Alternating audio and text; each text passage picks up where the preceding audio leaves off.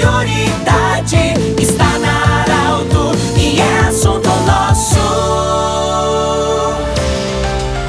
Olá, ouvintes da Arauto, nós estamos iniciando nesta sexta-feira mais um assunto nosso e sempre no nosso programa de sextas está inserido o assunto saúde, sempre para Unimed e também para Danutri, nutrição especializada. Com muita honra e alegria, estamos acolhendo o Dr. Eduardo Gres, ele que é médico urologista, porque logo daqui a alguns dias está iniciando o mês de novembro. Novembro Azul, mês dedicado também ao, digamos assim, ao exame preventivo do câncer de próstata. Doutor Eduardo, nós lhe acolhemos com muita alegria. É, primeiramente, também parabéns pelo ser humano que você é, sempre muito acolhedor, é, simpático. Eu gosto da, desse jeito brincalhão que você leva, mas ao mesmo tempo trata as coisas com seriedade, assim como nós vamos falar agora de um assunto muito sério: prevenção do câncer de próstata. Bem-vindo, doutor. Obrigado, Pedro. Um, um, saudando os amigos ouvintes. Uh, é sempre um prazer participar do teu programa, porque acho muito importante a forma também que tu conduz e, e, e traz informação para os ouvintes. Doutor, o que que significa essa glândula? É glândula, né? Uma próstata. O que que significa ela na vida do homem?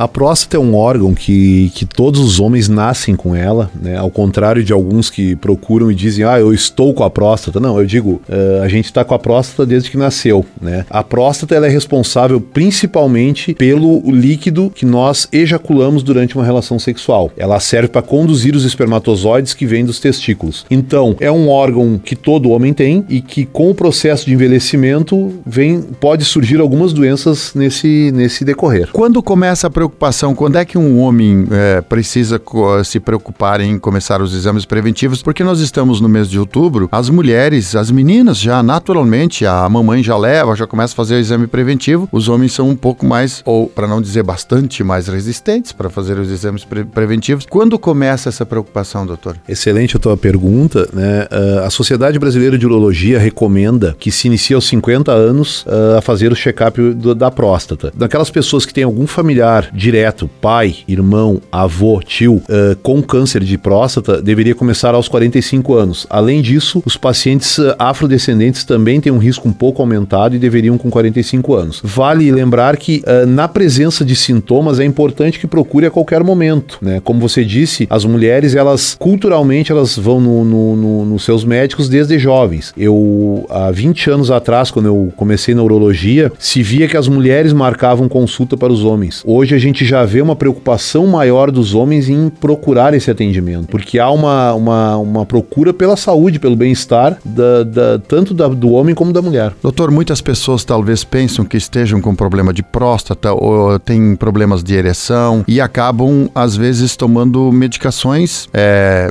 mal indicadas, digamos assim. Quando é necessário o uso do medicamento e quem pode indicar? Ou, em muitos casos, uma boa conversa, a psicologia também já resolve? É, a gente sempre salienta que a automedicação nunca é uma coisa indicada, né? É importante que, que o homem tenha essa, essa cultura de procurar o médico, de conversar sobre seus problemas, que claro que muitas vezes por trás de, de desses problemas tem um fundo psicológico, um fundo situacional que ele está vivendo e que muitas vezes com alguns esclarecimentos ele pode até não precisar de remédios. Mas em relação ao, aos medicamentos para a próstata, existem indicações precisas. Hoje se sabe que necessidade de operar a próstata são em casos que os medicamentos não resolvem. Nos casos de câncer é outra situação, porque tu pode mesmo sem sintomas ter câncer e aí muitas vezes pode precisar de uma cirurgia, de uma radioterapia. Com relação aos medicamentos para ereção, para disfunção erétil, isso é um capítulo muito grande aí que a gente tem para conversar, porque existe hoje o uso em pessoas que têm necessidade e existe o uso naquelas pessoas que usam para uso recreacional, né, para diversão. São poucas as contraindicações, mas assim, vale a pena a gente ter cuidado porque essas contraindicações podem ser graves, né? E se mal indicado, teria algumas consequências. Lembrar que muitas vezes o paciente com, com queixa de disfunção erétil, por trás ele já tem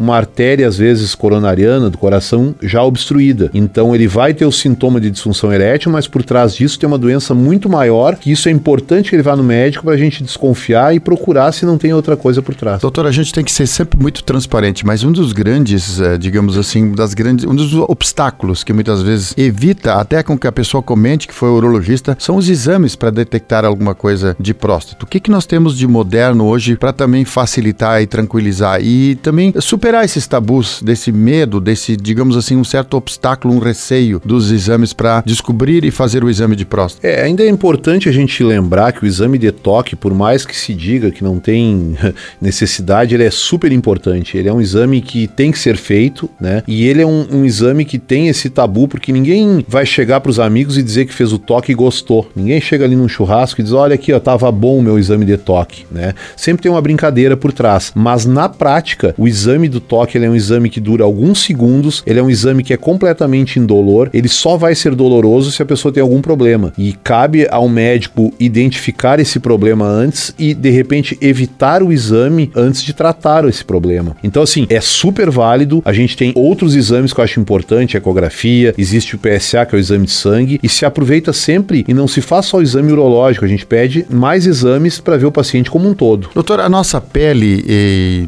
para a gente terminar, nossa pele, cabelo fica diferente, nós temos um envelhecimento natural. Acontece com a próstata também, em algum momento, enquanto formos envelhecendo, automaticamente teremos algum, alguma disfunção em falar de próstata? É, uh, Sabe-se que a idade é um fator de risco para os problemas prostáticos. Ela vai crescer, ela vai obstruir o canal, ela tem mais risco de ter câncer. Acho que importante em relação ao envelhecimento, que vale a pena a gente citar, é o declínio hormonal que, que o homem está propenso, né? E ele vai ter mais fadiga, menos interesse sexual, diminuição da libido, né? Muitas vezes ele começa a ter me uh, menos disposição para o dia a dia, né? Existe também a questão da apneia do sono que está associado com isso, obesidade, sedentarismo, são todos fatores de riscos para disfunção erétil, para problemas prostáticos e que a gente, numa consulta, a gente procura abordar isso e tentar diminuir esses fatores de risco para melhorar a qualidade de vida do homem no, no seu envelhecimento. Conversamos com o Dr. Eduardo Grez, urologista, e falamos sobre o Novembro Azul e a importância de ir ao urologista fazer os exames preventivos. Nós recomendamos sempre você compartilhar e lembrando que hoje no Jornal Arauto Impresso, a coluna do Arauto Saúde. Amanhã, 8 horas da manhã, você vai assistir no portal Arauto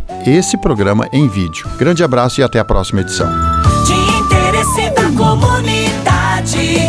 Informação gerando conhecimento. Utilidade é prioridade.